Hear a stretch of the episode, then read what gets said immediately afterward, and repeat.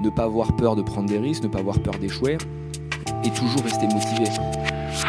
Bienvenue sur le podcast Yaniro. Je m'appelle Alexis Eve et deux fois par mois, je vais à la rencontre d'entrepreneurs qui choisissent, le temps d'une discussion, de retirer leur costume de super-héros pour parler avec leur cœur de Jedi. Là où les super-héros de l'entrepreneuriat sont infaillibles, les Jedi doutent, se trompent et bravent les mille turbulences de l'aventure entrepreneuriale. Donc euh, nous, notre objectif, c'est euh, d'aller plus loin que le simple repas complet. Yaniro, ce n'est pas qu'un podcast.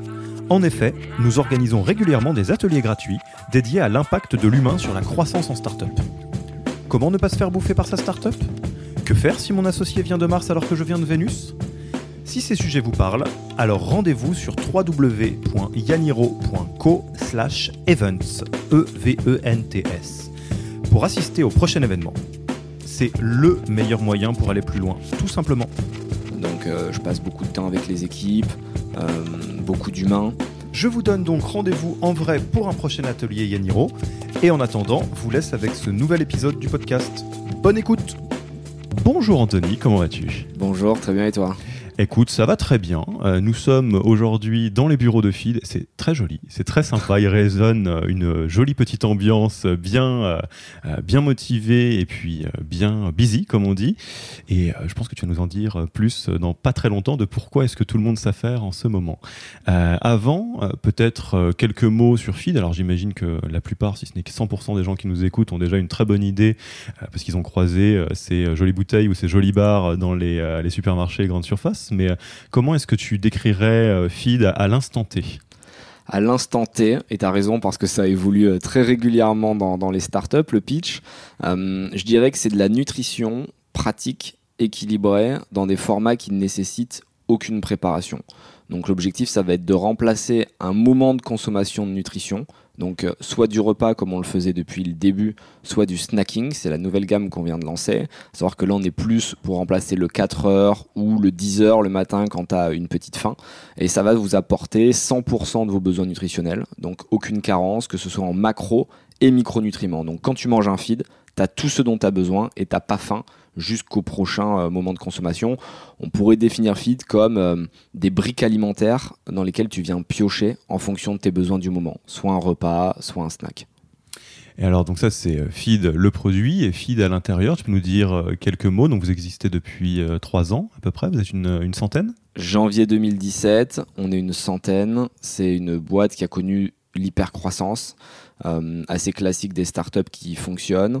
On a vécu plusieurs étapes. On a une première étape que je définirais comme très opérationnelle, entre une et dix personnes, où là tout le monde est sur le pont, tout le monde euh, vraiment euh, est à 200%, dort peu, pas beaucoup de week-ends, pas beaucoup de soirées, mais c'est le moment où tout se passe, on va dire. en tout cas, c'est là que tu peux devancer tes concurrents si tu travailles plus qu'eux. Ensuite, il y a une phase de recrutement euh, recrutement, là, moi, mon job principal, allez, on va dire entre une et 100 personnes, c'était de recruter euh, tous les jours des, nouveaux et des nouvelles. Là, c'est primordial aussi parce qu'il ne faut pas se gourer sur les, personnes à qui tu fais confiance. Euh, c'est elles qui vont reprendre le bateau. Le rôle du CEO, c'est pas d'être dans l'opérationnel pendant 10 ans, c'est de bien s'entourer, de créer une équipe de soldats fiables qui vont pouvoir reprendre la main. Et puis la dernière étape, euh, on est en plein dedans, je dirais que c'est le, le, le, le, scale euh, slash management. Donc euh, je passe beaucoup de temps avec les équipes, beaucoup d'humains, beaucoup de coaching, parce que le CEO, selon moi, devient un coach plus qu'un chef. Il est là pour pousser ses équipes vers le haut, essayer de les accompagner dans leurs rêves, dans leurs ambitions. Quitte parfois à leur dire de quitter leur entreprise, et ça nous arrive. on essaie d'être super authentique, super sain, euh, l'objectif, c'est pas de conserver des profils coûte que coûte, euh, mais c'est au contraire de comprendre ce dont ils ont envie euh, pour en obtenir le meilleur tout en ce qui s'épanouissent au maximum quoi. C'est à dire que les, personnes doivent s'éclater arriver le matin avec avec la patate. Donc voilà les, les, trois étapes que je définirais depuis le début de l'aventure Et alors, aujourd'hui, on va parler d'un sujet euh, qui m'intéresse énormément d'avance, parce que bon, comme, euh, vous le savez, dans le podcast Yaniro, euh, une marotte, ça va être le mot-clé de l'alignement. On a beaucoup parlé de l'alignement entre associés, de l'alignement avec, avec les investisseurs, l'alignement de l'équipe, etc., etc. Et alors là, on va pousser l'alignement à un niveau encore plus macro. Alors au niveau de la marque, de quoi est-ce que tu voulais qu'on parle aujourd'hui, Anthony? On est en train de faire un rebranding, on a fait un rebranding depuis un an sur Feed. Euh, de manière à aligner la vision de la marque qu'on avait nous en interne en tant qu'équipe feed fondatrice et la vision qu'en avaient les clients.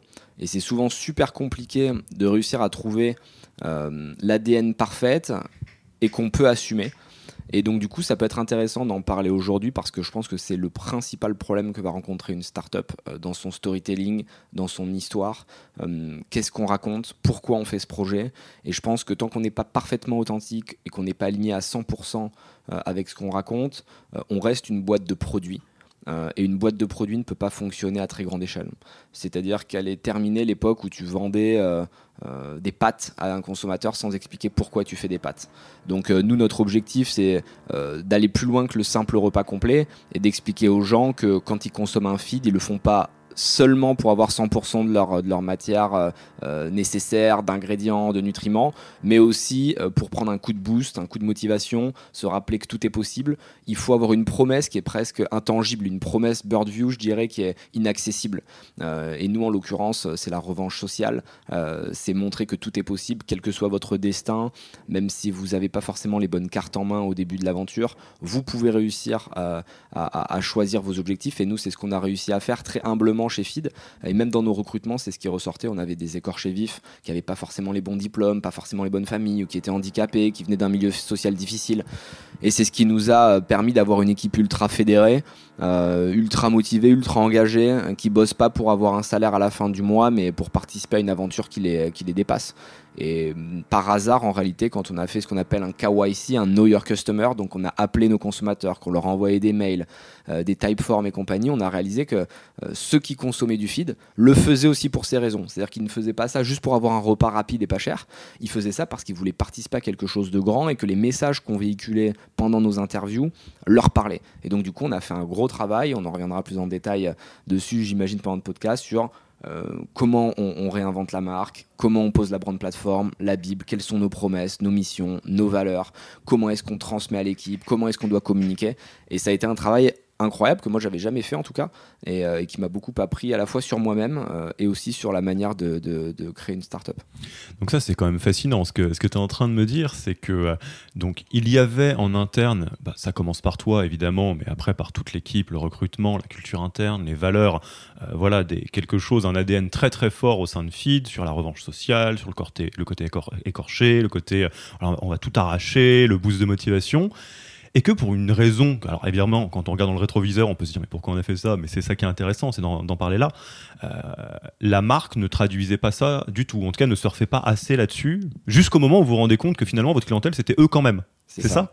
C'est exactement ça. On avait voulu faire une marque pas aseptisé, je dirais, mais un peu grand public, très produit, euh, product oriented, euh, comme on dit, donc c'est-à-dire des packaging avec des fruits, des légumes. Euh, on mettait beaucoup en avant le repas pratique, mais si tu veux, c'était une erreur assez classique des startups qui veulent absolument expliquer de manière très factuelle à quoi sert leur produit sans mettre d'émotion. Alors qu'en réalité, si tu veux convaincre ton consommateur et donc ton early adopter, parce qu'il n'y a que le early adopter qui va manger du feed.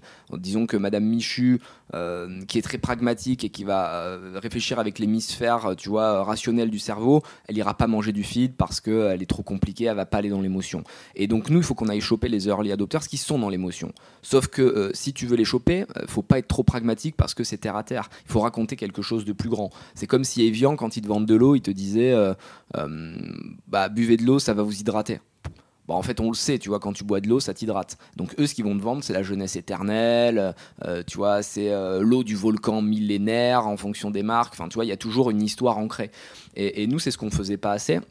Et ce qui est triste, c'est qu'on avait euh, réellement quelque chose d'intéressant à raconter, à savoir notre histoire personnelle. Moi, je viens d'une famille très pauvre. Mon père était contrôleur de train, ma mère a été vendeuse tout le monde m'avait destiné, tu à vendre des frites euh, chez McDo, grosso modo. Euh, et c'est là que tu vois le poids des, normes sociales, le poids de l'entourage, et que c'est beaucoup plus dur pour quelqu'un d'y arriver quand il n'est pas bien conseillé, qu'il va pas dans les bonnes écoles, parce qu'il ne sait même pas qu'une start-up ça existe, il sait pas qu'il y a des levées de fonds en fait.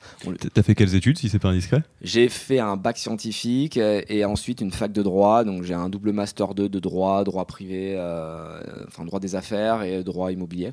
Euh, donc j'ai poursuivi les études, même si j'étais seul et que j'avais pas de famille pour m'accompagner, parce qu'à l'âge de 16 ans, j'étais à la rue pour différentes raisons. Donc j'étais vraiment livré à moi-même, mais je savais pertinemment qu'il me fallait cette légitimité des études euh, pour pouvoir réussir et pour pouvoir renvoyer les codes en fait tel un caméléon euh, au reste de la, de la société. Mais je l'ai fait vraiment sans conviction et j'ai pris aucun plaisir. J'ai trouvé euh, ça complètement euh, dépassé, suranné. Je pense que l'éducation nationale va être amenée à évoluer très vite euh, parce qu'elle n'est plus du tout à l'ordre du jour. bref, c'est un autre débat.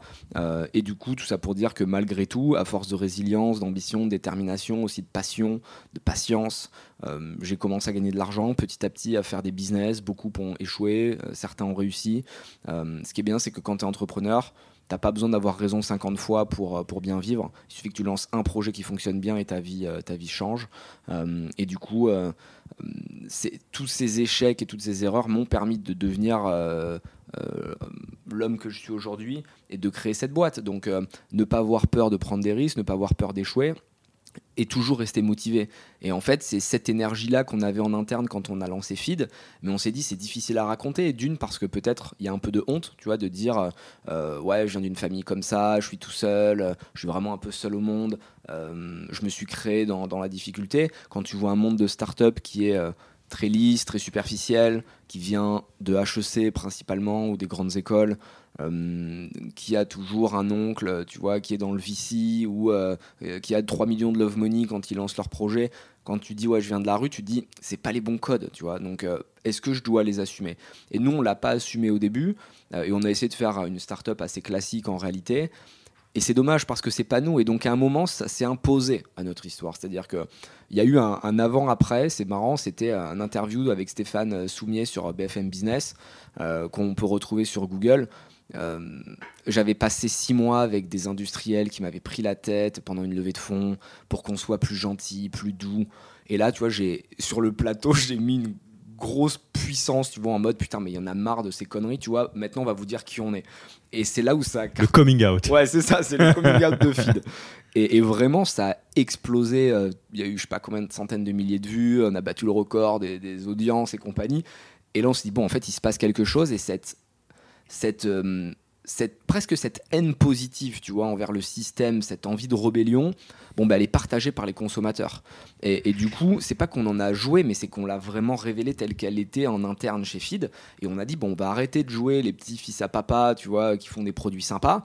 On va raconter à quel point la vie est dure, à quel point c'est galère pour s'en sortir quand tu lances une start-up.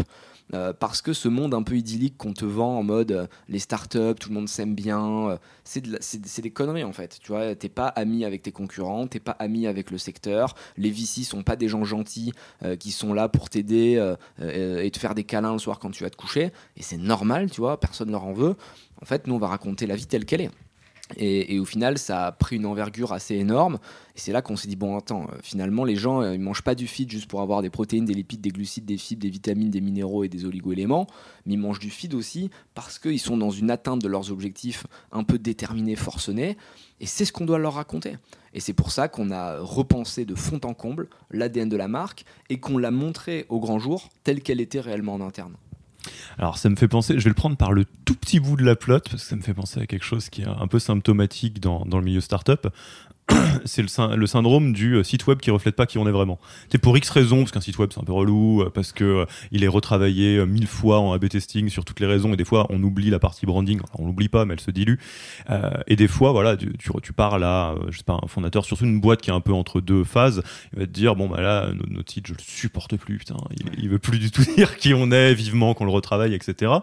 Euh, et là, donc toi, ce que tu dis avec euh, le point d'orgue BFM, euh, c'est qu'il y avait un peu ça côté bah, marque en général, donc avec tous les assets de la marque. Comment tu le vivais, ça toute la phase qu'il y avait avant, le côté, bah moi j'ai mon propre ADN, ma propre manière d'être, ma propre manière de m'exprimer, et bah, il y a forcément un décalage dans la manière dont feed s'exprime. C'est exactement ça. Je suis arrivé à un point de sorte de saturation, tu vois, et je sentais que c'était pas la bonne manière en plus, tu vois, au feeling. Je voyais bien que les gens qui consommaient du feed, euh, c'était pas les bons arguments qu'on leur donnait. Euh, c'est pas la manière dont moi je me serais exprimé, tu vois. La marque ne parlait pas comme moi j'aurais parlé si j'avais pris le micro. Et du coup, j'ai euh, fait un, comex avec mes investisseurs, euh, avec mes head managers, donc tous mes grands responsables, et j'ai dit voilà, soit on aligne la marque comme moi je le pense et comme je suis, soit euh, pas je m'en vais, mais tu vois, en tout cas ça va pas le faire quoi. parce que moi je peux pas défendre, moi je suis un mec hyper entier, tu vois, je peux être clivant et je le sais, mais je me travestis pas et je fais pas semblant, tu vois. Donc euh, je pourrais pas défendre une marque qui me parle pas. Et ça va de la moindre musique choisie sur une de nos vidéos euh, euh, à notre site internet, en passant par le design des produits, par les recettes et compagnie, tu vois. Et du coup, bon, on s'est dit, on va tout reprendre from scratch. On va réinventer complètement la marque et on va faire la marque qu'on aurait voulu depuis le début. Et c'est-à-dire que la marque qu'on a lancée le 18 mars, c'est la marque telle que je l'imaginais depuis le début, mais que j'avais pas assumé, tu vois. Donc c'est un peu comme si tout ce qui s'était passé avant, pour moi, c'était un brouillon, et ça m'avait permis de faire plein d'erreurs pour justement euh, m'adapter, écouter les clients et leur renvoyer à la fois ce qu'ils attendent et ce que moi j'aime, tu vois. Et c'est un mix de ce que veut le consommateur et de ce que moi j'apprécie. Et là, du coup, c'est un véritable plaisir de, de voir que hum, c'est pas du temps perdu parce que ces trois ans, on a exécuté euh, de manière assez forcenée, on a ouvert plein de points de vente, on a une puissance financière, on a une puissance de marque. Tu as 65% des Français qui connaissent Feed dans les grandes villes. tu vois, c'est une autorité qui est dure à, obtenir aussi vite. Donc c'est pas dramatique, on n'a pas perdu du temps, on n'a pas perdu de l'argent, mais simplement on a su rester agile on a su écouter aussi parce que le consommateur a, toujours raison, tout en prenant du plaisir. Et donc, euh, bah je pourrais te raconter comment, euh, étape par étape, on, en est arrivé là, mais euh, ça a été vraiment long et fastidieux, quoi. Oui, et puis ce qui est intéressant, je repense à, ça parce que c'est vrai que sur ces trois dernières années, moi, en tant que côté consommateur et puis côté dans l'environnement startup, j'ai vécu l'évolution de Feed et c'est très intéressant de voir comment euh, en étant désaligné par rapport à la réalité de ce qu'est feed, en tout cas la réalité de comment tu parles, comment tu es et de toutes les valeurs que tu véhicules, vous avez dû, j'imagine, vous retrouver piégé dans des débats qui vous concernaient pas du tout. Parce que euh, moi, je revois des articles qui euh, disaient, euh, quelque part, je caricature énormément, mais des choses du type bon, bah, feed, il y a un côté très start-up, de t'as même pas le temps de manger, donc t'avales ta barre, mais quelle tristesse. Ouais, mais alors, mais quelle tristesse si t'es pas concerné par le message, mais quand t'es concerné par le message, c'est pas quelle tristesse, c'est au contraire, t'es totalement aligné et tu rencontres quelqu'un qui parle ta langue. Exactement, et t'as raison, à vouloir adresser une population trop large, tu adresses les mauvaises personnes. Il ne faut jamais essayer de toucher 100% du marché parce que du coup, tu vas devoir prendre une communication qui est lisse, euh, qui va essayer de plaire au mass market. Sauf qu'en réalité, il vaut mieux que tu te concentres sur 20% du marché mais qui comprend ton intérêt, qui comprend ton message, qui va être beaucoup plus fidèle, beaucoup plus ouvert. Nous, typiquement, les gens qui mangent du feed, euh, c'est pas des personnes qui euh, euh qui travaillent pas, euh, qui ont beaucoup d'argent et qui vivent dans le 6e arrondissement et qui te disent ah ben moi je vais manger au café de Flore le midi. Bon bah oui non mais ça c'est sûr que si tu as la possibilité d'aller faire rentrer plat dessert au café de Flore tous les jours et que tu fais que as un potager dans ton jardin, continue, tu vois. Enfin, feed n'est pas pour toi. Euh, par contre, si. Et il n'y a pas de problème d'ailleurs. Il n'y a pas de souci en plus. Nous, euh, c'est ça qui est fou, c'est que les gens nous critiquent toujours. Ils sont hyper caustiques, comme si on voulait modifier, tu vois, la manière de manger en France. Alors que nous, on est juste là pour offrir une alternative, un bonus aux personnes qui en veulent. Donc c'est marrant de voir à quel point tu as des gens qui sont, euh, tu vois, dans, dans l'extrême et qui nous reprochent à nous d'être dans l'extrême alors qu'on ne l'est pas du tout. Nous, on va plutôt se concentrer sur 20% du marché, on va dire les personnes urbaines qui sont pressées, qui sont dans l'atteinte de leurs objectifs. Et quand je dis l'atteinte de leurs objectifs, c'est pas encore une fois juste le travail, gagner de l'argent, parce qu'il y a plein de journalistes qui nous disent euh, oui, c'est une boîte euh, euh, qui pousse à l'esclavagisme moderne, les gens n'ont même plus le temps de prendre une pause au travail. Sauf que les journalistes, ils vont dans cet axe-là parce que c'est un peu putaclic, mais en réalité, FIT, ça permet aussi d'aller à la salle de sport, d'aller visiter des musées, d'écouter de la musique entre midi et deux, de regarder un Netflix, de faire une sieste, d'appeler ses amis qui sont à l'étranger, en gros de vivre tes passions, quelles qu'elles soient. Et, en fait, on a réalisé que les consommateurs qui prenaient du feed, ils savaient très bien pourquoi ils le faisaient. Ils le faisaient pas pour passer un moment incroyable, tu vois, organoleptique. On va pas se mentir, quand tu manges du feed, c'est sûr que c'est pas le même kiff que quand tu vas chez Thierry Marx, euh, euh, rue Saint-Honoré, quoi. Euh, mais c'est pas, pas, le même moment non plus. C'est pas le même moment, c'est pas le même budget.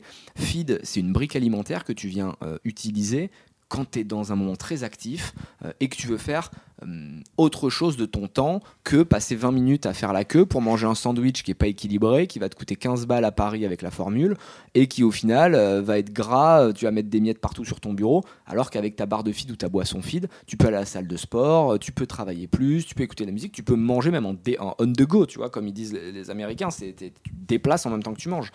Donc ouais, mieux adresser une population qui comprend ton message et qui du coup va être plus tolérante, c'est-à-dire que le mec ou la nana qui comprend le message de feed et qu'on est là pour le pousser dans l'atteinte de ses objectifs. Il va être beaucoup moins exigeant avec le produit en termes ah bah ouais c'est peut-être pas hyper bon mais en attendant c'est pratique ça coûte 3 euros euh, c'est parfaitement équilibré et j'ai vraiment pas faim jusqu'au prochain repas parce qu'il y a un index glycémique très bas qui va me répartir les nutriments pendant toute l'après-midi. C'est exactement ce dont j'avais besoin. En plus j'ai pris un coup de motivation parce que sur les nouveaux packaging il y a des mots super forts et c'est l'objectif. On vous rappelle que tout est possible et quelles que soient un peu euh, vos origines, quel que soit votre destin, vous pouvez quand même y arriver. Et on est cette preuve par l'exemple. Tu vois, vraiment, je crois beaucoup, moi, la preuve par l'exemple. Et il n'y en a pas assez en France. En France, tu prends les gens qui réussissent, euh, malheureusement, ils viennent toujours à peu près du même milieu. Euh, c'est toujours les mêmes clichés, les mêmes parcours. L'homme blanc de 30 ans qui a fait une grande école. À l'époque, à l'ancienne génération, on va dire, même s'ils sont pas, pas si vieux que ça, mais tu avais Marc Simoncini, tu avais Xavier Niel, tu avais Benabou de vente privée, tu avais, des, avais, des, avais des tueurs comme ça, tu vois, qui arrivaient à s'en sortir et qui te montraient c'était possible, des mecs qui venaient d'en bas. Notre génération, cite-moi un mec qui vient d'en bas qui a réussi. Ouais, non. T'en as pas. Tu prends les dernières startups qui sont sorties ou les derniers trucs qui ont bien cartonné, c'est que des héritiers, que des fils d'eux. Tu tapes le nom euh, famille machin, tu vois que le père il était CEO de je sais pas quoi ou qu'il était dans un fonds d'investissement. Et en fait, ça c'est injuste parce que l'entrepreneuriat doit représenter cette chance pour le peuple. Et si tu enlèves au peuple la possibilité et quand je dis peuple, c'est pas stigmatisant parce que j'en fais moi-même partie, tu vois. Donc vraiment, je me mets dans le peuple. Hein.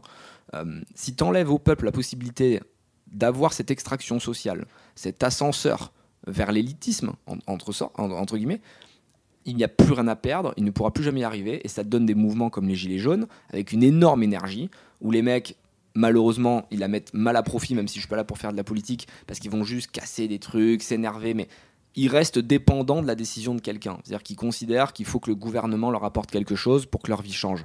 Malheureusement, moi, ma petite expérience et de ce que j'observe depuis que je suis né, c'est que tu es le maître de ton destin, le capitaine de ton bateau, et que personne ne viendra t'aider. Si tu veux vraiment changer de vie, euh, il faut que ça provienne de toi, c'est toi qui vas mettre l'impact. Mais il y a cette énergie, tu vois, cette, cette vengeance, cette envie de revanche en se disant, il y en a marre que ce soit toujours les mêmes qui croquent le gâteau et que les pauvres, nous, on arrive toujours à la traîne une fois que la, tendance est passée. Typiquement, les startups, c'est un peu comme l'immobilier dans les années 2000 ou le trading dans les années 80-90 quand tu sortais des grandes écoles, on te dirigeait vers ces milieux-là parce qu'on savait que c'est là qu'il y avait l'argent. Bon, ben maintenant, l'argent, il est chez les startups. Et donc, toutes les grandes écoles, HEC compagnie, font même des, des, programmes d'incubation HEC spécial pour les anciens d'HEC. Ça veut dire qu'on arrive au sommet du truc, il y a des fonds d'investissement spécialisés euh, pour les anciens d'HEC. Je trouve ça euh, dramatique en fait. Parce que ça veut dire que si tu n'as pas fait HEC, tu ne peux pas accéder à leur levier d'investissement. Donc on va, ils vont me dire oui, mais il y en a d'autres. Oui, mais tu vois, le principe de faire un fonds d'investissement avec l'argent d'HEC pour les anciens d'HEC, t'imagines l'élitisme que ça, que ça donne? C'est-à-dire que toi, tu es au fond de ta banlieue, euh, tu n'as même pas le bac. Enfin, tu te dis c'est pas la peine que j'y aille dans tous les cas parce que rien que pour que je puisse participer à leur bourse ou que je puisse avoir accès à leur argent, il, me faut 7 ans pour finir mes études et j'ai même pas le bac donc je l'aurai jamais. Enfin, non, il faut des exemples et c'est ce qu'on essaie de raconter avec Fid. Il y a un mot-clé qui est hyper important que tu as utilisé euh, tout à l'heure, c'est le mot-clé caméléon. Tu as dit, euh, bon, bah, effectivement, voilà, j'ai euh, mes origines sociales, j'ai fait des études parce que je pouvais et parce que c'est bien de, de, parler la langue aussi, ou d'être capable en tout cas de parler la langue, jusqu'au moment où ça t'a gonflé. Euh, de te dire bon bah voilà le caméléon ça va, ça va deux minutes euh, si tu te replonges un peu bah, dans les, dernières années euh, de feed, comment ça se manifestait concrètement pour toi déjà Déjà, on va commencer pour toi. Et pour les équipes, ce sentiment d'avoir un peu les fesses entre deux chaises, tu vois? Parce que là, effectivement, le, feu, la flamme, on, l'entend bien et je pense que on pourrait l'entendre pendant des heures durant parce que bah, c'est toi, tout simplement. Et donc, ça commence à, tout ça commence à bien se réaligner et à la fin, bah, ça se réaligne aussi avec les clients les consommateurs qui sont concernés par cette attitude et par ce rêve. Euh, le désalignement, justement, toi, tu, tu, le vivais comment? Donc pas bien, en tout cas c'était très désagréable, mais si tu rentres un peu dans, les détails, au-delà de l'aspect vraiment euh, business, parce que oui, bon, effectivement, on peut arguer euh, longtemps de est-ce que c'est mieux de surperformer sur une niche de 20% ou d'être un peu plus tiède sur 80% de la population, ça c'est un sujet, mais qu'on va peut-être pas aborder là. Toi, d'un point de vue juste vécu de la startup, comment, comment ça se passait? C'est-à-dire qu'à chaque fois qu'on faisait un workshop, à chaque fois qu'on sortait une nouvelle pub, qu'on sortait une nouvelle vidéo, elle était propre, elle faisait le taf, mais on la kiffait pas. Tu vois, on n'était pas dans la passion. C'est-à-dire que euh, moi j'aime les trucs qui sont un peu borderline, j'aime quand ça pulse vraiment. Même la musique, tu vois, c'est un détail, mais on utilisait des musiques un peu classiques. Je coulais les xylophones. Ouais, alors que nous, tu vois, on aurait mis un gros booba, un gros truc violent euh, qui nous représentait. Sauf que tu vois, on n'allait pas à 100% dans cet alignement en disant oui, mais les investisseurs, oui, mais quand même le marché. Alors qu'en fait, c'est pas qu'il faut s'en foutre, mais il faut s'écouter et il faut prendre du plaisir au quotidien. Et si tu t'amuses pas, bah, tu plus les bonnes idées, tu tombes dans la facilité. Tu vas écouter des agences qui vont te conseiller, qui vont te faire des pubs. C'est pas toi en fait, tu vois, c'est pas ce que tu représentes. Et du coup, tu plus rien à raconter. Tous ces podcasts, toutes ces interviews qu'on fait, ils fonctionnent parce que c'est vraiment ce que je pense. Là, tu vois, la discussion qu'on a, je la travestis pas, tu vois, il n'y a pas quelqu'un à côté de moi pour me dire quoi, quoi raconter. Je te raconte ce que je pense et donc ça fonctionne. Euh, si été obligé de te vendre euh, euh, la vision un peu édulcorée de Feed, qui est pas vraiment. Ah, je pense que les podcasts seraient beaucoup moins attractifs et, que du coup, bon, ben, les gens s'ennuieraient en l'écoutant. Et c'est surtout qu'à un moment, une fois que tu as parlé de ton produit et que tu as dit c'est un repas complet, il y a 25 ou 26 vitamines, minéraux à l'intérieur, bon, euh, fine, c'est fini, quoi, tu vois, t'as plus faim, histoire réglée. Alors que si tu racontes une histoire humaine, si tu racontes quelque chose avec de l'émotion, que tu racontes un parcours, euh, bon bah c'est différent parce que là tu vois tu peux presque philosopher. Et je pense que c'est le rôle des marques de pas seulement apporter un produit mais d'apporter une inspiration. Euh, et en réalité ça veut pas dire que ton produit euh, t'en es pas fier. Au contraire c'est Frédéric Fernandez l'expert des, startups des DNVB qui conseille tous les grands groupes à l'achat qui définit trois types de startups. Tu as la DNVB 1.0 qui fait juste du produit. As la, qui ça fonctionne plus parce que les coûts d'acquisition sont trop hauts. Donc tu peux plus comme à l'époque faire des chinoiseries où tu vendais en one time tu vois shot un produit et tu cherchais pas de lifetime value, c'est-à-dire que tu vendais en one shot et tu te rentabilisais parce que le CAC était très bas. Tu as la DNVB 2.0 où c'est le fondateur qui incarne à 100% l'histoire. Le risque, euh, c'est que si le fondateur n'est plus là, euh, bon, ben, la marque meurt. Euh, et la DNVB 3.0, ce qu'on essaie de faire depuis le 18 mars, c'est une DNVB une startup qui ne fait aucun compromis sur ses produits, qui en est fière, qui fait les meilleurs produits possibles, mais qui est tellement sûre d'elle que c'est même pas ce qu'elle va vendre. Elle va vendre l'inspiration et elle va vendre une motivation à ses consommateurs qui sont pas là seulement pour consommer des produits, mais pour participer à quelque chose qui les dépasse. Euh, et ça peut sembler un peu marketing quand on le dit comme ça, mais c'est une réalité. Moi, je te montre mon LinkedIn, les messages privés que je reçois, et des mecs qui me disent moi j'achète du feed, je suis pas fan, mais quand je paye avec ma carte bleue, j'ai l'impression de voter. Et ben c'est exactement pourquoi on se bat, ce pourquoi on se bat parce que les gens qui nous achètent, ils se disent pour une fois qu'il y a quelqu'un qui nous ressemble, pour une fois qu'il y a quelqu'un qui vient d'en bas, je vais l'accompagner, tu vois. Et c'est comme quand ils votent, tu votes pas pour le mec qui a le meilleur programme, euh, tu votes pour la personne qui te transmet quelque chose. Et malheureusement, aujourd'hui, la politique, elle n'est pas du tout représentative de, l'écosystème, euh, parce que euh, les politiciens, plus personne euh, leur fait confiance. On a bien vu que droite, gauche, milieu, je sais pas quoi, il y a rien qui marche et que de toute manière, bon bah, c'est des élites, tu vois, qui gouvernent et c'est des élites qui ne comprennent pas le peuple. Bon ben là, pour une fois, il y a un peu des jeunes qui viennent d'en bas, qui ont la dalle, qui veulent réussir, qui veulent bouleverser l'ordre établi et qui sont en train de mettre un coup de pied dans la fourmilière. Ça, ça parle, tu vois. Et c'est ce qu'on essaie de faire au quotidien. Il y a cet, exemple très, cliché, mais selon moi, c'est les meilleurs. Euh, quand tu avais Microsoft qui vendait des ordinateurs, ou même qui vendait des ordinateurs en disant euh, on a le meilleur processeur euh, et, notre écran il est fin. T'as Apple, ils te parlaient même pas de leurs produits. Tu disais nous on est là pour faire bouger le statu quo, pour renverser l'ordre établi et pour être toujours en avance sur notre temps. Et donc, du coup, quand tu acheté Apple, tu le faisais pas pour l'ordinateur, tu le faisais parce que tu participais à la même vision. Et tu te disais, moi aussi, j'en ai marre de cet ordre établi. Et moi aussi, je suis quelqu'un qui pense différemment. Bah, Fit, c'est pareil. Tu dois pas l'acheter parce que c'est un bon repas complet ou euh, parce que ça te parle euh, en tant que produit. Tu dois l'acheter si toi aussi tu es ambitieux, si toi aussi tu as envie de faire bouger l'ordre établi et si toi aussi tu as envie d'atteindre des objectifs incroyables que tu t'es fixé toi-même. Et c'est ça qu'on essaie d'expliquer. alors je vais faire un détour sur, euh, sur un sujet, j'en parle pas, pas beaucoup dans le podcast, parce que dans le podcast on est plus là pour parler des, des invités euh, que de moi, euh, j'ai dû déjà en parler, mais moi, donc moi de formation je suis psychologue du, travail, donc les sujets humains ça, ça, me parle beaucoup, évidemment, hein, c'est la suite dans Yaniro. Il y a quelque chose que je pense qui, est une grille de lecture qui facilite énormément de choses dans la compréhension un peu de comment ça marche une société, mais aussi du business, etc. C'est d'accepter une bonne fois pour toutes que les gens sont très différents et que les automatismes des gens sont très différents en fonction un peu de leur personnalité et de qui ils sont, euh, et que ce à quoi ils répondent et ce qu'ils font pour se ressourcer aussi. Tu vois là par exemple, je repense au, et Fitch, je trouve que c'est un excellent euh, support pour ce, ce débat-là. Quand on, dit, quand on pose la question de ah là là, mais t'imagines euh, le, monde de l'entreprise esclavagiste qui fait que t'as même pas le temps de manger, ce qui fait que t'es obligé de manger une petite barre, euh, ok, tu peux le voir dans un angle de je suis une personne qui a besoin pour me ressourcer d'un certain d'un peu de calme, d'un peu euh, de d'oisiveté dans le sens positif du terme. Très bien, il y a plein de gens qui sont comme ça. Il y a aussi plein de gens et je peux en témoigner très largement parce que moi je fais partie de cette catégorie-là, pour qui et je pense que c'est un peu tabou de le dire, bah, l'inactivité c'est plus désagréable que l'activité.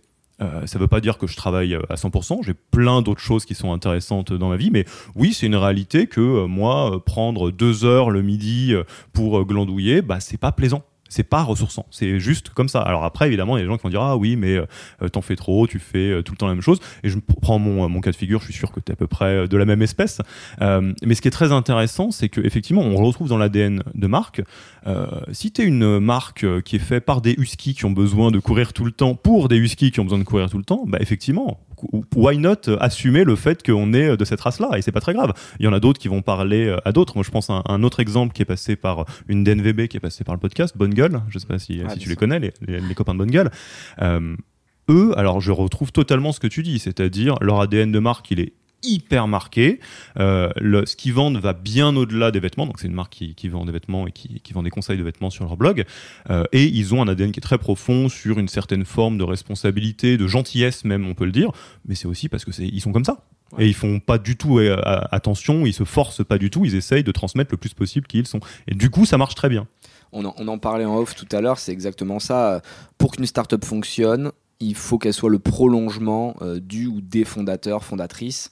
Euh, ça sert à rien d'inventer une grande plateforme euh, que de marque en se disant qu'est-ce que c'est cette marque, qu'est-ce que ça doit être, parce qu'on va intellectualiser la réflexion et on va se baser sur ce qui existe déjà. C'est-à-dire que feed, tu vois, si on fait on avait voulu observer ce qui se passait aux États-Unis. On aurait dit bon bah ouais, on va faire un peu comme Soylent, mais on va être un peu plus français, donc on va dire qu'on est euh, un peu plus transparent. Euh, sauf qu'on va inventer des valeurs qui sont pas vraiment les nôtres. Il faut qu'on interroge les gens autour de nous et qu'on se dise moi en tant qu'Anthony Bourbon, fondateur de la boîte, comment tu me définirais? Et tu demandes euh, à tes proches, à ta petite amie, à tes amis, et eux vont te dire bon bah toi Anthony, quand on te parle, clairement tu es déterminé, motivé, ambitieux, résilient, tu es patient, tu travailles dur bon bah très bien, bah, c'est la grande plateforme de feed. Parce qu'en fait, c'est ce que je suis.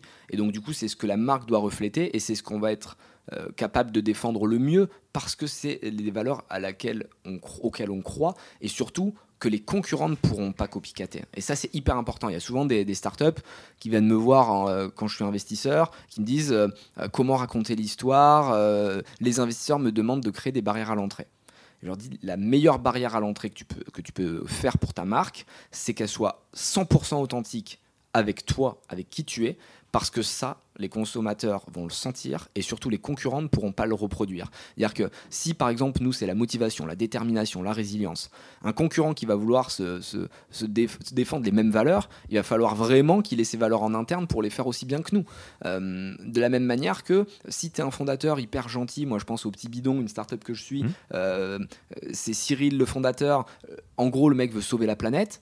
Bon bah mais vraiment. Mais vraiment, tu vois, quand tu parles avec lui, euh, il veut, euh, il est hyper écologique, il m'engueule si j'ai une bouteille en plastique sur mon bureau, et, du coup, bah, quand il fait les petits bidons, qui est une lessive sustainable, euh, en 100% naturel, avec un impact minimum sur la planète et compagnie, bah, c'est le prolongement de ce qu'il est en fait, et c'est pour ça que ça fonctionne. Il n'y a pas de secret, quoi, tu vois.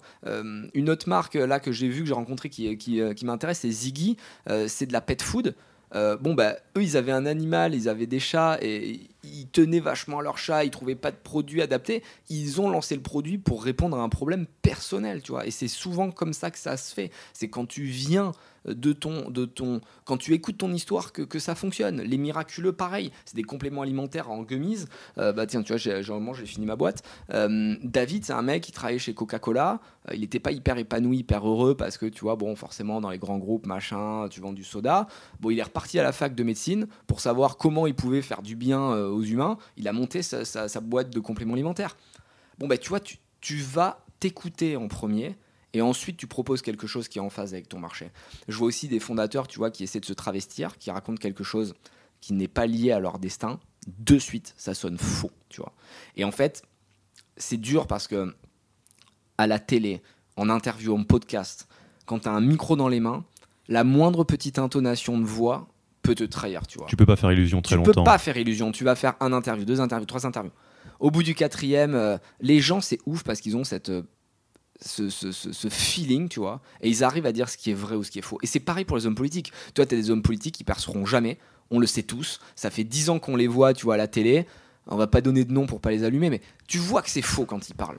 Tu vois que c'est bidon, tu vois, ça, ça prend pas. Bon bah ces gens-là, ils auront jamais le vote du peuple. Parce que le peuple il est pas con, tu vois, euh, il est peut-être moins éduqué que les élites, il a peut-être pas fait les grandes écoles, mais euh, il a cette intuition, tu vois au fond. Et donc les fondateurs de start-up, c'est pareil. C'est pour ça qu'ils doivent pas venir des grandes écoles, mais qu'ils doivent venir de la rue pour moi, parce que c'est quand tu as vécu dans la rue, c'est pour quand c'est quand tu as galéré, c'est quand tu as une histoire avec des aspérités que tu as quelque chose à raconter. Si tu vois, tu as grandi, et c'est malheureusement le cas de 90% des startups, je vais même plus loin, c'est pas moi qui avance ce chiffre, c'est le gouvernement dans son étude French Tech Tremplin, il y a 99% des entrepreneurs en France qui ne se sont pas faits seuls. Donc ça laisse 1% des entrepreneurs qui se sont faits seuls et c'est dramatique, tu vois, c'est dramatique. Et quand tu as vécu euh, dans des grands appartements euh, payés par ta famille, que tu as été dans les meilleures écoles, que as, tu fais du tennis et de, l'équitation euh, tous les week-ends, qu'est-ce que tu as raconté en fait? Qu'est-ce que tu veux raconter à part à mon produit il est bien pour telle ou telle raison? T'as rien à raconter parce que tu n'as pas de vie en fait et tu ne connais pas la réalité des Français. Et si tu veux proposer des produits de masse, il faut que tu sois proche du peuple parce qu'il faut que tu le comprennes. Et pour le comprendre, il faut que tu aies vécu proche de lui. C'est pour ça que tous ces CEO de grands groupes, l'industrie alimentaire, ils me font marrer parce que sur les réseaux sociaux, tu les vois toujours faire de la flûte, on vous comprend, on vous a entendu. Mais demande-leur quand est-ce qu'ils ont pris le métro pour la dernière fois, tu vois. Et tu verras que le métro, ils savent même pas comment ça marche. Je pense qu'ils pensent que c'est encore avec des tickets à l'ancienne. Tu leur donnes un badge à biper, ils savent pas où faut le mettre, quoi, tu vois. Donc, euh, il faut des gens qui, qui viennent d'en bas, qui aient grandi dans la difficulté, dans le peuple, pour pouvoir raisonner et pour pouvoir avoir un vrai débat authentique. Question qui me vient là. Je, on aurait fait cette interview il y a un an et demi. Euh, t'aurais euh, été aussi euh, libéré et aussi aligné avec toi-même en interview ou t'aurais essayé de faire ce que tes, amis de la com t'auraient dit enfin, tu te serais situé où si tu te repenses à des vraies interviews que tu as déjà eues il y a un, an et demi? Sûrement pas aussi, aussi cash, sûrement pas aussi direct. D'ailleurs, c'est marrant, tu le vois, s'il y en a qui ont du temps à perdre, tu regardes sur YouTube les premiers interviews qu'on faisait. Euh, tu regardes 2017, on va dire, 2017, début 2018, c'est beaucoup plus aseptisé, tu vois. Je passe sur BFM, j'ai une chemise, j'ai une veste de costume, euh, je vais être propre sur moi, les cheveux bien plaqués. Euh, et puis tu vois 2018-2019, ça commence à pousser jusqu'au jour où j'arrive chez Stéphane Soumier avec un sweat à capuche et un manteau rouge, un hoodie rouge, tu vois, en mode street. Et, et c'est ça qui est cool, c'est que ce qui est bien, c'est qu'au final, c'est la réalité qui sort. Et, malheureusement, c'est plutôt l'inverse. Au début, tu es toi-même et tu t'aseptises sur, sur le temps et tu deviens de plus en plus faux. Nous, on a fait l'inverse. On était plutôt faux au début, même si tu on n'a jamais à l'écoute du marché, on va dire, à de ce que vous imaginiez qui était votre marché, ce que ce que les gens voulaient entendre, et plus on avance, plus on est cash en fait. Et là, on est vraiment dans l'ultra cash, et on a souvent des des, des, des, euh, des sujets, tu vois. Parfois, les investisseurs m'appellent, ils me disent putain, Anthony. Euh, j'ai encore entendu ton dernier interview, il est hardcore. Là, j'en avais fait un dans Le Monde sur l'argent où on parle. Tu vois, moi, j'ai aucun sujet tabou en fait. Et, euh, j'avais fait un article dans Le Monde où on parlait d'argent tout le monde, ça avait été tollé général chez les bourgeois. Euh, tous mes potes bourgeois m'appelaient, ils me disaient Mais Anthony, tu peux pas dire ça, euh, ça va pas. Et tous mes potes qui venaient de la rue me disaient Mec, t'as tout déchiré, c'était trop bien, t'as eu raison. Et donc, tu vois vraiment le, le, clivage, tu vois, entre le, les élites et le peuple. Et le peuple, pour moi, c'est le plus important parce que c'est de là euh, que je viens et, et, c'est à eux que je dois rendre des comptes. En réalité, les élites c'est pas compliqué de les, de les, euh, de les, avoir dans ta poche, il suffit d'avoir de l'argent, tu vois. Moi maintenant, je le vois, euh, Et, alors, ils sont pas tous comme ça, hein. il y a aussi des, gens bien, mais à partir du moment où tu as une grosse voiture, tu as de l'argent et tu es un peu puissant, tu as du pouvoir, tu as tous les bourgeois de ton côté. Donc euh, le peuple, par contre, c'est sur l'authenticité. C'est comme les rappeurs, tu vois. C'est un peu comme les rappeurs. Les rappeurs qui viennent d'en bas, tu vois, à un moment, ils perdent l'authenticité parce que, bah, en fait, t'as plus de haine pour faire des bons sons. C'est-à-dire que quand tu as vécu dans les banlieues, que tu devais vendre de la drogue, braquer des banques pour, euh, pour gagner 3 balles, bon, ben, tu as des choses à raconter parce que tu as de la violence en toi. Par contre, quand tu vis euh, à Miami, dans des belles villas et que tu as 5 Lamborghini, bon ben t'as plus forcément la même rancune tu vois envers la vie. Et donc toi t'as pas aimé les derniers sons de Booba. Ouais bah alors Booba je suis un grand fan j'adore Booba. Le problème c'est qu'effectivement je préférais l'époque où il était avec Ali euh, où il n'y avait pas de vocodeur euh, que euh, que les sons où maintenant tu vois c'est hyper lisse il fait un peu de la, presque de la pop même si son dernier son là est, vraiment pas mal la Centurion je sais pas quoi là truc cheval cavalier ou cavaliero enfin très sympa qui est sorti hier mais mais c'est normal, et t'as as des rappeurs américains qui ont eu le même souci. Eminem, Eminem c'était le mec qui puait la haine dans ses premières chansons. T'avais envie de tout casser quand tu l'écoutais. Et après, bah, il a perdu cette haine parce qu'il est tombé dans l'argent, etc. etc. Et, pour l'entrepreneur, c'est pareil, faire attention à rester bien connecté. Euh, et c'est pour ça que moi, tu vois, je vis dans un petit appartement, euh, enfin petit, un extrêmement mais disons que je dans 40, 40 50 mètres carrés, alors que euh, je pourrais vivre dans 200, 300 mètres carrés mmh. comme mes potes. Mais ça m'intéresse pas parce que je veux pas déconnecter, tu vois. Donc je peux m'acheter des trucs qui, qui, valent cher parce que je dis pas que je vis comme un moine, tu vois, et que je m'offre rien, mais je vais toujours acheter des trucs qui vont conserver leur valeur. C'est-à-dire que je vais acheter une montre, une voiture, quelque chose que je vais pouvoir vendre plus. Et donc je mmh. continue à grimper et mon patrimoine me permet d'accéder à la fois à des choses qui me font kiffer tout en gagnant de l'argent. Par contre, un loyer, une fois que tu as payé ton loyer, reste plus rien, tu vois. Donc moi, vivre dans 300 mètres carrés, euh, je m'en fous, je vois pas l'intérêt. Alors, moi, je voudrais bien revenir à la période coming out. Donc, euh, ça bouillonne, tu te dis, bon, non, c'est quand même pas possible. Le, Anthony euh, à la maison, euh, avec les copains de la rue, c'est un Anthony, et puis à Danfield, je suis obligé de mettre mon costume. Et alors, il y a aussi une règle universelle, c'est que quand tu es entrepreneur, que tu as la chance de monter ton projet et que ton boulot te fait chier, tu peux te retourner vers tout le monde, à la fin, c'est de ta faute. Hein. en tout cas, s'il y a quelqu'un qui a la main pour faire quelque chose, ça va bien être toi, même si c'est pas si simple que ça. Et donc, tu fais ton coming out. Bon, attends, on va changer Feed, et, bah, en tout cas, le, la brand plateforme, etc. Euh, il y a une raison euh, économique, de développement de la boîte, et puis il y a aussi une raison de voilà, à un moment donné, il faut réaligner tout ça. Euh, comment ça se passe le coming out et auprès de qui est-ce que c'est facile et auprès de qui est-ce que c'est difficile? Parce que là, il y a tout un écosystème autour. Là, auquel je pense immédiatement, c'est les équipes, mm. les investisseurs, les clients. Bon, ça, le temps nous dira ce qui va se passer, mais on, y croit, on fait le pari sur la table. comment ça se passe du coup le coming out? C'est vrai qu'il y a plusieurs étapes et il y a plusieurs personnes à convaincre. Euh, et c'est pas forcément facile parce que du coup, moi, j'avais pas toujours exposé ce que je ressentais euh, au fond de moi. Euh, le plus simple, c'est l'équipe. L'équipe, franchement, ça a été une formalité. Bah, déjà, tu les as recrutés comme ouais, ça Déjà, je les ai recrutés sur la passion, sur l'ambition. Et limite, ça a été un soulagement pour eux. Tu vois, c'est-à-dire que quand je leur ai dit, écoutez, là, on n'est pas alignés, c'est pas vraiment nous, il faut qu'on fasse ça, ça, ça.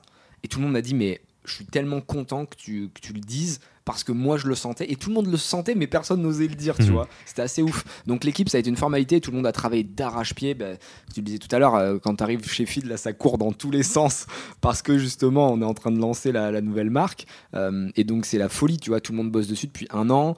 Euh, tout va changer. C'est à dire que nos recettes vont changer. Il y a trois axes principaux. On peut en dire un mot dessus et après, je réponds plus en détail mais on a trois axes principaux d'évolution. Le premier c'est la nutrition c'est-à-dire qu'on réduit, on divise par 8 le taux de sucre dans tous nos repas, parce que c'était mal compris qu'on utilisait de l'isomaltulose, que c'était pas un mauvais sucre, mais les gens disaient ah, il y a 30 grammes de sucre. Bref, on a fait simple. On a supprimé l'isomaltulose et on a repensé les recettes. Donc il y a maximum 4 grammes de sucre par recette pour les repas en poudre par exemple. Euh, donc il n'y a plus du tout de sucre, ça provient exclusivement des ingrédients naturels. C'est-à-dire qu'on ne rajoute pas un gramme de sucre euh, qui ne vient pas des ingrédients naturels. Comme on utilise des fruits, des légumes, etc., bon, ben, ça provient de là. Euh, nutrition, beaucoup plus de goût, beaucoup plus de naturalité. Donc on va mettre plus de fruits, plus de légumes. Euh, c'est vraiment meilleur, honnêtement. C'est assez incroyable le changement qu'il y a eu. Je suis tellement impatient d'avoir les premiers retours clients J'hésitais même à couper tous les produits. J'ai dit je coupe la marque et je ne vends plus un produit tant que j'ai pas les nouveaux produits parce qu'ils étaient tellement meilleurs que je dis on peut pas continuer à vendre les anciens. Et là les VC m'ont dit écoute t'es gentil, il y a 3 millions de stocks. Euh, tu vas falloir faire quelque chose là. Donc on les a vendus mais tu vois enfin j'étais tellement frustré que là c'est la libération pour moi. Euh, donc grand 1 nutrition, grand 2 écologie c'était vachement demandé par nos euh, consommateurs, notamment les jeunes. On réalise pas à quel point les jeunes sont impliqués pour l'écosystème et je trouve ça canon. Euh, on a, on s'est fait taper sur les doigts parce qu'on utilisait des bouteilles plastiques transparentes, qui était un peu notre produit iconique avec de la poudre à l'intérieur. Tu rajoutais de l'eau et tu secouais. Et on l'a supprimé, même si ça faisait beaucoup de ventes, euh, pour privilégier des sachets monodose à utiliser en shaker, donc réutilisable et beaucoup plus écologique. Euh, et tous nos sachets deviennent en papier 100% recyclé, recyclable. On est la première marque à faire ça euh, parce que c'était hyper dur à, tenir, parce que le, papier, si tu veux, euh, peut faire buvard et peut absorber les lipides, donc la graisse. Et là, on a réussi un, procédé industriel qui nous permet d'avoir le même taux de conservation, mais avec des contenants qui ont un impact minimum sur l'écosystème. On utilise aussi que des cartonniers maintenant qui sont certifiés FSC, donc ils vont faire de la gestion durable des forêts. Ils, prennent un arbre, ils en plantent un, euh, c'est très clair. Pareil, les imprimeurs, c'est que des imprimeurs imprime vert certifiés, euh, donc avec de l'encre écologique, etc. etc. Euh, donc ça nous permet au total, quand tu additionnes toutes ces évolutions, d'économiser plus de 300 tonnes de CO2 par an à chiffre d'affaires constant. Donc évidemment, on va, on va continuer à augmenter, donc ce sera encore plus. Et pour euh, symboliser quelque chose de plus factuel, c'est comme si vous économisiez 43 tours d'avion euh, de la planète Terre chaque année. Donc c'est colossal. Et le troisième, c'est le branding, mais là on en a déjà parlé, c'est mieux raconter l'histoire. Donc pour revenir à, ta, à ta, question, équipe hyper facile parce qu'ils sentaient aussi qu'il manquait quelque chose. Tu vois, c'est ouf. Hein c'est marrant. Je me, je me, représente les choses. je sais pas si je suis loin de la réalité, mais je vous imagine tous dans certaines réunions de dire bah alors attends donc c'est quoi fit déjà Qu'est-ce qu'on doit mettre Attends, il y a l'ukulélé. Euh, mais ça fait chier encore ça. Les valeurs en fait, on les avait pas plantées. On n'avait pas fait de brand plateforme. Donc euh, on vous, vous aviez fait un exercice de valeur interne ou de culture interne, enfin quelque chose qu'on fait souvent. Pas vraiment. Quand tu vois, on avait posé des trucs, mais à la va-vite, c'était pas structuré. Alors hmm. que là, ce qu'on s'est fait, et on va en parler euh, après, mais on a fait vraiment toute la structure. Euh, qu'est-ce que c'est la promesse de feed, quelle est la mission, quelles sont les valeurs, quelles sont nos forces, nos faiblesses? On a vraiment, on est reparti de tout en haut en mode euh, où est-ce qu'on veut aller? Et après on, a, on est descendu packaging, produit, hmm. onboarding et on a structuré une bible de 60 pages où là tout est dedans. C'est-à-dire que la bible elle est hyper précise un, nouvel employé qui arrive chez FID, on lui donne la Bible, il a toutes les réponses à ses questions, il sait quel logiciel on utilise, pourquoi, comment. Euh, c'est traduit dans toutes les langues quand on a un country launcher, country manager, euh, et, puis, euh, et puis en avant. Donc ouais, on est vraiment reparti de, tout en haut et c'est ce qui nous a permis de planter cet ADN. pour revenir à ta question, J'attends les investisseurs. les investisseurs un peu plus compliqués. Hein. Un peu plus compliqué, mais j'ai la chance d'avoir des investisseurs intelligents. Euh, euh Otium, euh, enfin avant ça s'appelait Otium, maintenant ça s'appelle Utopia, euh, avec Antoine Finn notamment, et Alven, c'est ceux avec qui on bosse au quotidien, Rodolphe Ménégo. eux, ils savaient que j'étais un mec hyper entier, tu vois, donc... Hmm. Quand je leur ai dit, écoutez, il y a un souci, il faut qu'on refasse la marque, ils savaient que il fallait m'écouter et que euh, sinon j'allais pas être bien et que si moi je suis pas bien, je suis pas le genre de mec à qui on impose des trucs, tu. Donc euh, ils voulaient que je sois quand même à l'aise avec la marque. Et euh, ils ont entendu cette, ce, besoin de réinventer le, le, la marque. ils ont trouvé ça assez courageux et assez intense parce que vraiment on passe de d'un packaging blanc très aseptisé, presque pharmaceutique, à quelque chose de très coloré, très, très tonifiant, très motivant ils ont dit waouh, c'est un gros move. Mais on te suit, tu vois, si, euh, si t'y crois. Mais euh, il a fallu quand même que je le présente bien, quoi. Tu vois, je me souviens du pitch il était bien solide. Euh, il fallait expliquer comment on en était arrivé à ce moment-là, de, à, la vie de la boîte, comment on en était, enfin pourquoi on voulait changer, est-ce que c'était vraiment sûr? Et en réalité, tout s'alignait. Tu vois, même nos concurrents, on a des concurrents. On a Soylent, notamment aux US, c'est très proche de nous. Et je disais, quand dans trois ans, on va être aux US et qu'on va être collé à Soylent, il faut qu'il se passe quelque chose parce que sinon. Euh, parce que si on vend le même produit euh, en mode ben, on est français, ça n'a aucun poids quoi. Parce que euh, il faut respecter, tu vois, l'ordre établi. Storyline, c'est les premiers arrivés, c'est eux qui ont inventé entre guillemets ce packaging blanc, même si nous on l'a amélioré selon nous et qu'on l'a rendu un peu plus sexy. Bon bah tu restes un copycat. Alors que là, tu vois, avec cette, cette, cette, cette nouvelle charte graphique, ces nouvelles couleurs, bah, c'est deux histoires très différentes. Tu as d'un côté les Américains qui sont euh, euh, GMO friendly, tu vois, qui veulent absolument expliquer que l'homme doit suffire dans une grotte et un laboratoire pour vivre seul.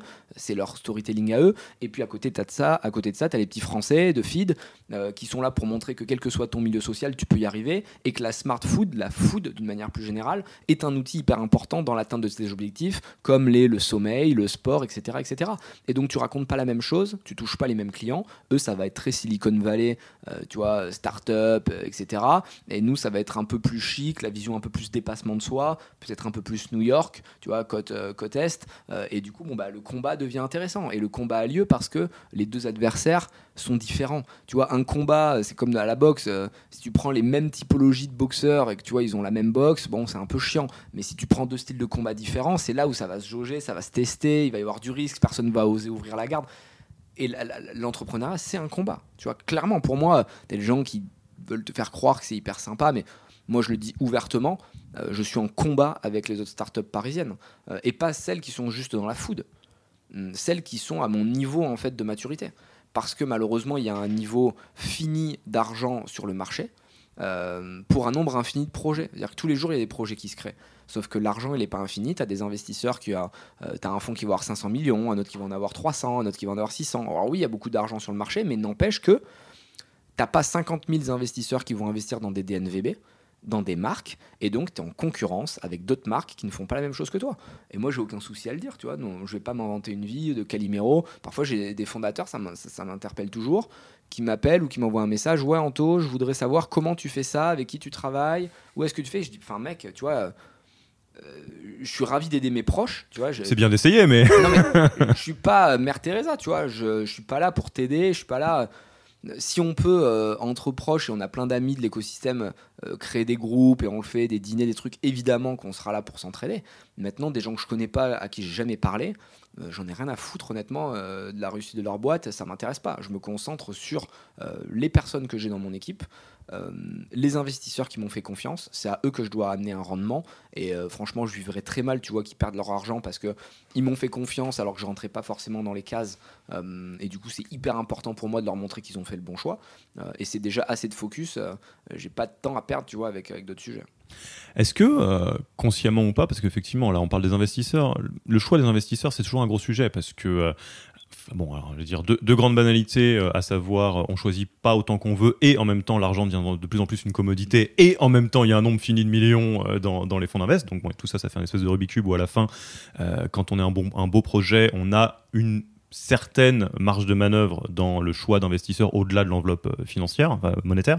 Euh, est-ce que ça a été un vrai sujet pour toi à chaque étape, à chaque levée de fonds, euh, de trouver des investisseurs qui, au-delà de suivre le projet à coup d'euros, bah, soient très alignés sur les valeurs et, la même, bah, le même ADN Parce que fatalement, c'est un ingrédient de possible désalignement aussi. Je suis d'accord, c'est super important et on ne dira jamais assez qu'il faut prendre du temps euh, lorsqu'on choisit ses investisseurs. Il faut manger avec eux. Euh, il faut euh, limite partir en week-end avec eux avant d'accepter leur investissement. Au-delà des valeurs, c'est surtout le fit humain, je pense. parce que pour le coup, les valeurs, l'ADN, c'est vrai que c'est important qu'ils le comprennent, l'investisseur, mais ils n'ont pas forcément les mêmes. Par exemple, moi je suis extrêmement différent d'Antoine Finn et Rodolphe Ménégo. Euh, on se complète beaucoup et c'est ce qui fait la richesse du board euh, parce que du coup ils vont me tempérer, ils vont être beaucoup plus calmes. Rodolphe, c'est le mec euh, hyper calme, vachement réfléchi, alors que moi, tu vois, je suis un peu tout feu, tout flamme. avec Antoine, on se clash souvent, mais c'est toujours bon enfant, tu vois, et il exprime son idée, je le comprends, je l'écoute. Donc, on n'a pas les mêmes valeurs, et honnêtement, on vient pas des mêmes milieux, on vient pas, on n'a pas les mêmes histoires, et c'est ce qui fait aussi la beauté, je pense, de notre rencontre humaine. Mais par contre, humainement, on est tous honnêtes, transparents et cash. Et ça, je pense que c'est clé, c'est-à-dire qu'on doit pouvoir se dire les choses. Et moi, à chaque tour de table, j'ai eu la chance de pouvoir avoir au moins deux term sheets, on va dire, différentes, de manière à choisir entre deux VC. Et je faisais toujours le choix sur l'humain pas forcément sur la valorisation, pas forcément euh, sur le cash out, pas forcément sur euh, le nom de la boîte, euh, mais sur les valeurs.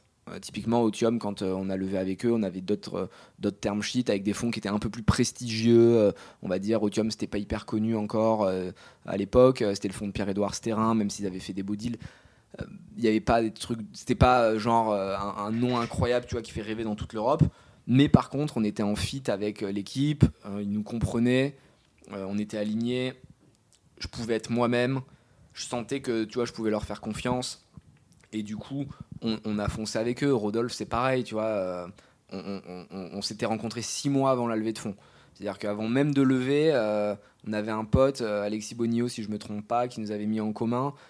en relation et, on avait commencé à se parler avant même de parler d'argent. Et donc, du coup, on avait créé une relation presque humaine, de potes, avant de parler aux oseille. Et du coup, quand on parlait d'oseille, bon bah, on se disait les choses cash, on est d'accord, on n'est pas d'accord, mais ouais, passez du temps avec vos invests, c'est la clé. Il faut être en totale confiance. Il y a beaucoup d'histoires à Paris qui se passent mal à cause de la relation mmh. investisseur-fondateur. Bon, Tony, j'ai l'impression qu'on a fait pas mal le tour là, c'est-à-dire euh, le, le, grand sujet dont on parlait là aujourd'hui, c'était euh, bah, réaligner euh, l'intérieur avec l'extérieur hein, au, niveau de feed. On a vu les équipes, toi-même, donc vu que tu es solo entrepreneur, t'as pas eu le sujet entre associés, c'est toujours ça de gagner, avec toi-même, avec les équipes, avec les investisseurs, donc les clients qui vont suivre. Est-ce qu'il y a un dernier aspect, une facette qu'on n'a pas abordée, euh, dont aimerais parler, notamment, je pense, en, témoignage, en, discussion euh, avec des entrepreneurs qui nous écoutent, qui se posent cette question tous les jours, à différents moments de maturité de boîte, mais qui se disent, bon, bah, euh, moi, je défends telle ou telle valeur un peu en interne, mais je ressens que ma boîte, elle parle pas exactement la même langue, quelle que soit la raison. Est-ce que c'est pour des sujets de marché, d'investisseurs ou quoi? Est-ce qu'il y a des choses que tu as envie de, de témoigner de toi, le virage qui est en train d'être pris par Phil? Il faut pas hésiter à se remettre en question. Ça fait peur parce que quand ça fonctionne bien, et c'était le cas pour Phil, tu te dis est-ce que ça vaut vraiment le coup de prendre ce risque de se, euh, de se réinventer, de euh, lancer une nouvelle ADN qui va pas forcément plaire aux consommateurs? Euh, je pense qu'il faut s'écouter, il faut être capable de, de, de ressentir ce dont on a envie il faut être super authentique. Et si vous commencez à réfléchir à ces questions, généralement, c'est qu'il y a un souci. Parce que quand tu es parfaitement aligné, tu penses pas et la marque te plaît. Donc si tu commences à trop te poser la question, est-ce que c'est vraiment moi? Est-ce que si, est-ce que là? C'est à mon avis pas bon signe. Donc ça vaut le coup de se faire un petit workshop en mode euh, portrait chinois, euh, c'est-à-dire vous allez vous poser des questions euh, pour vous faire accoucher de cette réalité. Et souvent il faut le faire avec quelqu'un, donc allez voir un investisseur, allez voir un ami, allez voir un spécialiste, un coach qui va vous poser les bonnes questions et qui va vous dire quel est ton dessin animé préféré? Si tu devais choisir un personnage de fiction, ce serait qui? Une musique, un lieu. Et tu vois, ça va te permettre de pas penser directement à la marque, mais de penser à ce qui te plaît. Et quand tu vas recroiser tous ces éléments, tu vas réaliser que ça va dans un axe. Ça va dans un axe. Et souvent, l'axe qui te définit. Ou en tout cas, l'axe à un moment donné, tu vois, sur ta vie. Et, là, il faut foncer, il faut s'écouter, il faut se réinventer. N'oubliez pas que ce qui fait la force d'une startup, c'est d'être agile, euh, c'est de ne pas avoir peur, d'être borderline. Et il faut pas réagir comme un grand groupe. Le grand groupe, typiquement, lui, fera pas ce move parce qu'il aura peur. Euh, moi, j'ai des gens de grands groupes, je donnerai pas de nom pour pas avoir de problème, mais enfin pour, pas, pour pas que eux aient des problèmes surtout, euh, qui sont à des grands postes de direction dans des grands groupes alimentaires, euh, français parfois, qui me disent Anthony, moi je peux rien bouger sur mes packaging, je sais que c'est des packaging vieillots et compagnie, mais si je bouge un fruit et que les ventes baissent, je me fais virer immédiatement. Mmh. Et donc en fait, les gens n'osent plus prendre d'initiative. Euh, ils ne sont plus intrapreneurs, mais ce sont des suiveurs, tout simplement parce que euh, ils pensent à titre personnel avant de penser pour la marque. Et une startup doit faire exactement l'inverse. Euh, elle doit penser de manière saine, construite. Et si vous pensez que c'est mieux pour la marque, vous le faites. Et si c'est un échec, en vrai, c'est pas grave, vous rechangerez le packaging. Nous, si ça se trouve, le packaging, ça va être une grosse foirade et les gens vont pas comprendre. Mais c'est pas grave. Au moins, vous l'aurez tenté. On l'aura tenté. Et tu vois, en fait, il faut pas avoir de regrets. Euh, il faut tenter. Si ça marche pas, euh, c'est pas dramatique en fait. La vie, tu vois, il y a plus grave que ça. Il faut qu'on s'écoute. Et logiquement, quand tu es naturel, que tu es vrai, ça fonctionne toujours bien, donc euh, il faut pas s'inquiéter à votre mesure. J'ai une petite conclusion là-dessus aussi. c'est un peu ce qu'on disait tout à l'heure sur la personnalité, etc je vais pas rentrer dans les détails, mais c'est une réalité à tous les niveaux. Je pense à ça parce que quand tu parlais du, portrait chinois, nous, un outil qu'on utilise énormément en coaching de dirigeants, quand c'est par exemple un fondateur, une fondatrice qui veut travailler sur ces sujets de leadership, parce que bon, bah, manager une équipe de 10, c'est bien, une équipe de 100, c'est un petit peu autre chose, ça te pousse un peu dans tes retranchements. C'est quelque chose qu'on leur dit très souvent, c'est un outil qui est très simple. On leur dit, euh, bon, bah, c'est qui tes héros? C'est qui tes vrais héros? Et si ton héros, euh, c'est euh, Astérix, euh, qui est un peu revendicateur, mais un petit peu malin, ou si c'est Einstein, ou si c'est Donald Trump, c'est pas pareil. Mais surtout, surfe là-dessus. Parce que le reste, tu l'as probablement pas en stock. Et dans ta boîte aussi. Probablement que le reste, tu l'as probablement pas en stock. Et c'est pas très grave. Il y a beaucoup à faire déjà avec comment tu fonctionnes. C'est vrai, et ça me fait marrer parce que moi, on m'a posé cette question Et ma réponse c'était Sangoku. Bah, mais c'était sûr, ça fait plaisir. Sangoku de Dragon Ball Z pour ceux qui, euh, qui percutent. Et c'était justement, tu vois, cette capacité à toujours se dépasser. Et plus tu affrontes, plus affrontes un ennemi euh, important, fort, plus tu vas à l'entraînement. Il y a un sujet de génération, je suis dans la spirale là, je suis chaud pour Sangoku. Non mais tu rigoles, petite anecdote aussi. Euh, je pense qu'il y a un sujet euh, à tous les niveaux de parler la même langue que tes consommateurs et d'assumer, ou en tout cas de tes clients, enfin, peu importe, et de tes équipes. Là, de dire, voilà, mon héros, c'est Sangoku, on a parlé de Booba tout à l'heure, ça, nous ça, clive forcément, parce que ça nous inscrit dans une génération, dans une euh, certaine éducation, une certaine CSP, et à la fin, bah, peut-être que c'est pas très grave. Parce que de toute façon, ceux qui t'écoutent, ils suivront. Je suis d'accord avec toi, c'est hyper important. Euh, il faut assumer ce qu'on aime. Euh, et si vous aimez le rap, eh bien, il faut le dire. Si vous parlez dans, dans la vie de tous les jours avec un vocabulaire qui est un peu plus simpliste euh, que les mecs de HEC, c'est pas grave. Et les consommateurs qui vous liront, qui vous entendront, au moins ils sentiront que vous êtes naturel. Donc ne vous travestissez pas. C'est super important d'être soi-même. D'ailleurs, on parle business là, mais c'est la même chose pour tout. pour l'amour, pour l'amitié. Si tu t'inventes un rôle pour plaire à d'autres gens, c'est que tu n'es pas toi-même. Et malheureusement, c'est ça, euh, ça vient souvent de la confiance. Et là, tu vois, je fais un parallèle avec l'amour, mais c'est la même chose pour le business. Si tu n'as pas confiance en toi et que l'autre ne te renvoie pas une image positive de toi, tu vas douter. Et du coup, comme tu doutes, tu vas surjouer. Et tu vas surjouer quelque chose qui n'est pas intéressant parce que ce n'est pas toi. Et c'est pour ça qu'il est super important de s'entourer de gens positifs autour de soi, de gens qui vous apprécient, pas qui vous idolâtrent, tu vois, mais pas loin. Moi, je pense que c'est super important qu'entre euh, amis ou en, tant qu'amoureux, tu sois avec des personnes qui te poussent vers le qui disent moi j'ai confiance en toi. Et si tu reçois, tu vois, cette, cette, euh, ce regard bienveillant quelque part, bah, tu prends confiance, tu deviens plus toi-même et tu vas chercher tes forces et tu vas aussi aller sur tes faiblesses. Moi, typiquement, tu vois, ce qui fait ma force, c'est que je parle de mes faiblesses. Euh, moi, je suis un mec, ouais, ok, je suis dur, ok, je suis pragmatique, mais j'ai aucun souci à dire que, tu vois, j'ai vécu dans la solitude quand j'étais jeune, que j'ai connu la rue, et en fait, ça fait aussi euh, partie de mon histoire et c'est ce qui plaît aux gens, ce qui plaît aux consommateurs, ce qui va plaire à mes amis, ce qui va plaire à mes copines, parce qu'elles voient l'écorché vif derrière. Et il faut être naturel, mais tu ne peux parler de ça que si tu as confiance en toi. Tu vois, si j'avais pas euh, fait feed ou que j'avais pas réussi d'autres business, peut-être que j'assumerais pas de parler que quand j'étais jeune, j'avais pas d'argent. Parce que c'est hyper dur de dire, ouais, quand j'étais jeune, j'avais rien, tu vois. Tu peux le faire quand tu as réussi. Donc vous arrivez à passer cette étape-là, arrivez à vous construire de manière saine et raconter vos faiblesses, raconter vos failles, assumez-les et faites-en des véritables forces. Je pense que c'est un, message qui est vachement important et on va, terminer là-dessus. Euh, l'alignement dont on parle, qui va être de toute façon, moi j'y crois à mort aussi, un boost énorme pour le business et puis pour le, kiff personnel de tous les jours, d'être à la tête de feed, etc. Enfin, n'importe quelle entreprise euh, que nos auditeurs sont en train de piloter. Euh, c'est un but et c'est pas forcément quelque chose qu'on peut faire en deux minutes. Euh, là, tu l'as dit toi-même. Euh, bon, bah, ça a été aussi rendu possible parce que Feed est un très très joli succès qui s'est construit sur trois ans, qui s'est fait au coup de un coup de travail acharné. Peut-être, on peut pas le, réinventer, que si vous aviez démarré dès le début en disant euh, on aura des pubs où il y aura du booba qui hurle à fond et des, bars qui te dit vas-y mon gars, tu vas y arriver, le Nike de la bouffe, peut-être que les investisseurs auraient fait ouais, alors attends, fais tes preuves quand même parce que tu as l'air très sympa comme ça. mais j'en sais rien. Donc tout ça pour dire, parce que je, sais qu'il y en a qui nous écoutent, qui se disent ouais, alors là, euh, ça m'a tapé un peu dans le cœur et je sens bien que euh, je mets un petit costume euh, de start-upper et puis peut-être qu'il est un peu grand pour moi. En tout cas, il n'est pas exactement comme j'aimerais être c'est pas très grave tant que consciemment vous vous dites que vous êtes là pour réduire l'écart entre bah, qui vous êtes vraiment, qui est vraiment la boîte, qui fait à quoi ressemble l'équipage et ce qu'il y a à l'extérieur. Exactement, je suis d'accord avec toi. La patience et le long terme, c'est important. Rien ne se fait rapidement. C'est souvent une erreur des jeunes de penser avec les réseaux sociaux que tu deviens une star en 6 mois. Non, les personnes qui ont réussi vraiment mettent 5 ans, 10 ans, 20 ans. Donc soyez patients et construisez votre succès sur le long terme. Bon, toi, tu en as encore donc pour 2 euh, ou 7 ans. Ah, c'est juste sur le succès feed. Moi, ça, ça va. Il n'y a rien qui se fait rapidement. Je sais que mes objectifs de vie, mes grands objectifs de vie, je les atteindrai pas avant 40 ans. J'ai au moins 10 ans de travail euh, avec feed ou d'autres boîtes, mais les grands objectifs que je me suis fixés, euh, je suis encore loin de les atteindre. Ce n'est que le début.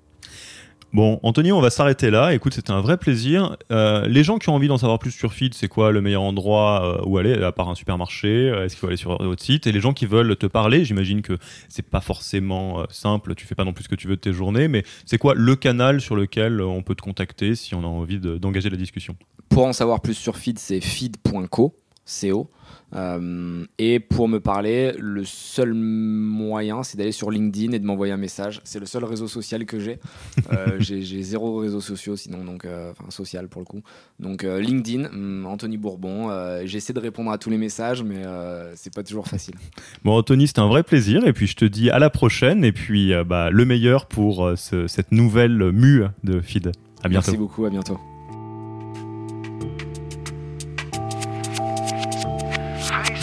D'avoir écouté cet épisode. Si ça vous a plu et que vous ne voulez rater aucun nouvel épisode, le plus simple est de vous inscrire sur la newsletter Yaniro sur www.yaniro.co. Pour aller plus loin, rendez-vous lors d'un de nos ateliers gratuits pour commencer à avancer sur vos propres turbulences. Je sais, ça fait peur, mais c'est comme ça qu'on avance.